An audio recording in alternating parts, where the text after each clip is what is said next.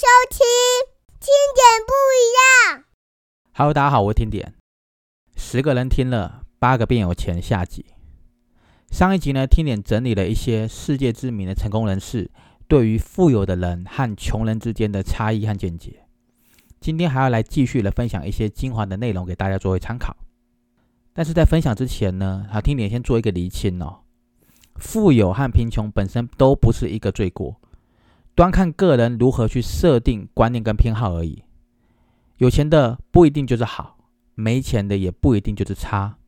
但是如果你有让自己一个有一个叫做扩充财库、加强金钱的观念、增加财富，那么你就可以好好去学习跟跟进这些已经财富自由的那些成功人士的想法一个做法，一定可以有助于你缩短和财富的距离以及追求财富的时间。这也是听点想要做到这个主题的原因哦。希望对于呢渴望让财富增加的一些听众朋友们而言呢，可以产生出一些帮助的。好了，那我们就不再多说了，我们直接进入主题吧。上一集呢已经提到了关于富有的人和穷人存在的一些许多的差异啊，例如第一个时间观念的不同，第二个呢是习惯的不同，第三个呢是休闲活动的不同，以及第四个。交际的圈子也是不同的。接着呢，听点就要来继续的分享第五个：富有的人和穷人的自我意识不同。很多的穷人呢，很少会去认真的去思考如何去赚钱，以及如何才能够赚到钱。有的人呢，甚至会自我催眠，他们会认为自己这辈子就是该这样子了，没有赚钱的命。好，可能是出生就没有赚钱的命哦。他们不相信自己有多大改变的机会。反过来呢，富有的人，许多人是骨子里就深信自己生下来不是来做穷人的，而是来做富有的人。他们相信自己哦，这辈子一定都有机会出头天。他们不甘于平淡，哦，也不甘于这样子浑浑噩噩的过一生。他们大多都有强烈的赚钱的意识。并且呢，把赚钱视为一种理所当然，已经是血液里的东西了。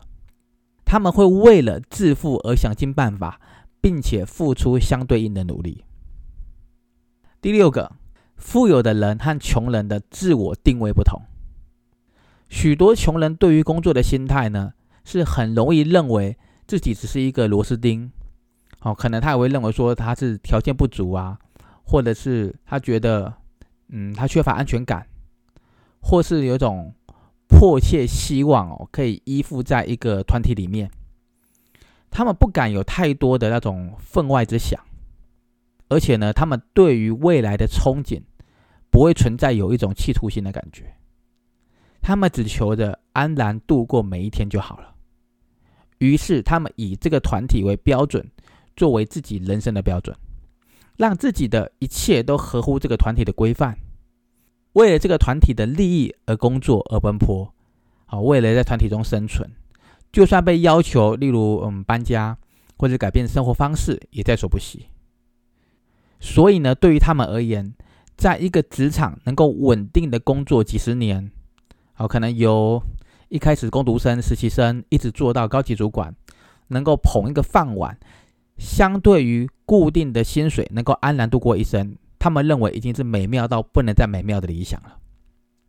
那我们倒过来看哦，反观富有的人，通常啊都是团体的领导者或是领袖，他们总是一方面呢向穷人灌输着团结就是力量，要求他们必须附属于自己所成立的一个团体，遵从自己所定下的规章，否则他们什么都不是，也是一文不值。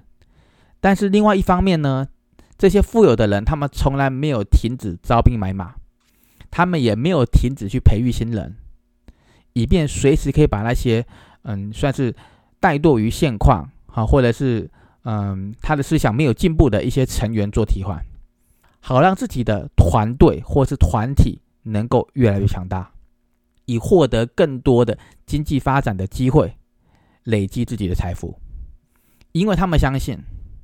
一切成就的起源都来自于伟大的梦想。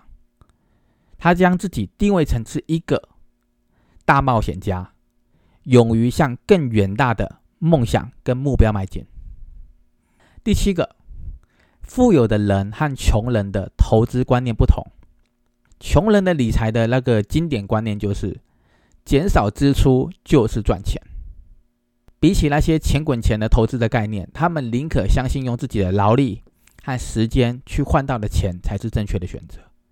那这边我举一个例子吧，比如你开了一间，比如说开面店好了，啊，开了一间面店，假设收益是一百趴，投资了二十万，一年大概就是净赚二十万。可能对一个开面店的人来讲已经很不错了。那你你想一想嘛，我投入二十万，一年赚二十万，很不错了嘛。所以当他们即使有钱，也舍不得拿出来。即使呢，终于决定要下定决心去投资，也不愿意去冒任何的风险。最后呢，还是跨不出来一步，决定回到去赚血汗钱的那种生活。那许多的穷人也是最津津乐道的，就是鸡生蛋。蛋生鸡一本万利，但是建筑在一只母鸡身上的希望呢？毕竟那是一样的脆弱的。就算能够在平稳中求获利哦，但是却很难经得起投资失利这样的打击。因此，眼光常常在短期的小利之间打转，却看不到长远的投资计划。反观呢，富有的人的理财观念的出发点是万本万利。同样是开一间面店哦，富有的人会这样想：一家面店承载的资本只有二十万，如果有一亿的资金，不就是在开五百间的面店吗？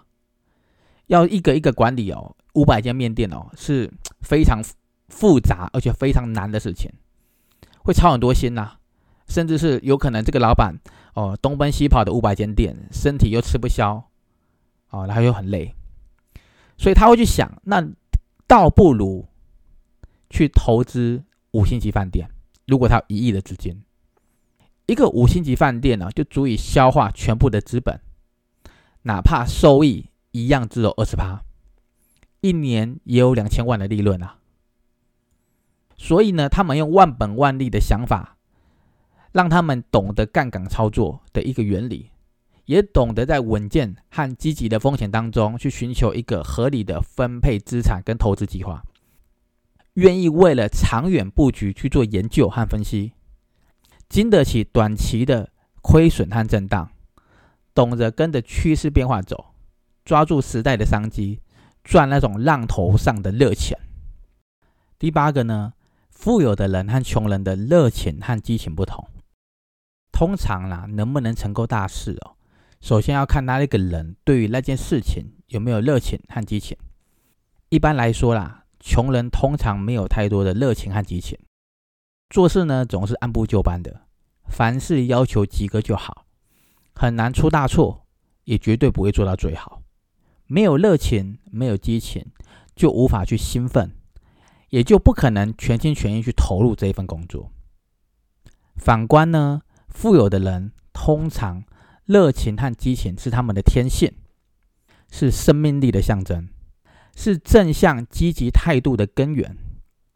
他们明白了，有了热情和激情，才能够激荡出灵感的火花，才能够形成鲜明的个性，才会产生人际关系中强烈的感染力，也才能够容易拥有解决问题的魄力和面对挫折的能力。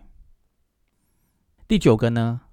富有的人和穷人的自信不同。穷人的自信常常需要配合外在的武装，要通过一身呃高级的名牌啊，穿戴一些豪华的配饰，或是需要去贷款买一台车之类的，才能够给他们带来更多的自信。穷人的自信呢，往往不是散发于内心，也不是那种浑然天成的。反观呢，富有的人的自信哦。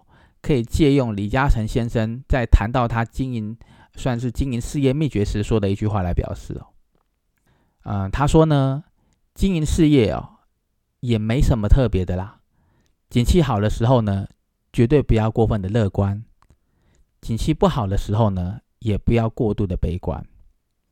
而李嘉诚先生想要表示的，其实就是一种富人特有的自信，这一种自信呢，才能不被外力所左右。真正的自信才可能在面对困难时产生正确的决定，而这些决定往往就是他们致富的关键啊。以上呢，许多的内容可能言语犀利，可能一针见血。穷人呢，在怀疑中拒绝；富人呢，在怀疑中了解。各位听众想想看，为什么有的人会穷了一直都没有成就？因为通常哦，他们随波逐流。近墨者黑，也不求上进，有时候又死爱面子，因为他们去畏惧别人的嘴巴，听信没有成就的人的一些建议，没有自我的主张，甚至不敢一个人做决定。在传统观念上呢，只想要结婚生子，然后生老病死，走着和上一辈一模一样的路。在工作上呢，只想做那些按部就班的。一个口令，一个动作的简单工作，在投资上呢，只想做一些无本的生意，或者只想坐在家里，整天等着天上掉下来好康。在心态上呢，只会花时间抱怨，没有机会，没有机遇。当机会来的时候呢，又没有能力去抓住它，因为自己的贫穷，所以感觉自卑、退缩，什么都不敢做。在赚钱的过程当中呢，没有特别的技能才能，也不会有让自己想要求上进的那种思维，只好呢用劳力、用时间来赚钱，而不是用头脑来赚钱。遇到挫折的时候呢，遇到困难的时候呢，往往又给自己找了很多很多的理由跟借口，让自己跟自己处在一种矛盾之中，如此的恶性循环，不断的浪费时间。虚度光阴，导致于一辈子庸碌无所作为。不知道各位听到这里有没有发现呢？这两集所提到的穷人，指的并不是那些经济匮乏的人，而是在说的是脑袋存有穷观念的人，就是那些穷观念，导致于他们就算身怀巨款、出身高贵，也难以维持致富。而成为暂时的有钱的穷人。这两集所提到的富有的人，指的也不一定是那些目前可能身家上亿或者家财万贯的人，而是指那些脑袋里存有吸引财富观念的人。这样的人，就算目前还不富有，也只是暂时的贫穷而已。虽然说啦，钱财乃身外之物，但是呢，没有钱呢，万万不能，万万无所能。每一个人都有追求财富的权利，无论目前各位听众你的经济状况如何，都需要让自己的脑袋先切换成富有模式。当你开始理解了、了解了这些财富自由的这些成功人士脑袋里的智慧，并且作为正确的行动去努力的时候，相信财富会自然而然的向你靠拢哦。达成财富的目标的日子。也就一定能够指日可待哦。那听点祝福各位，我们下次空中再相见。谢谢收听，听点不一样。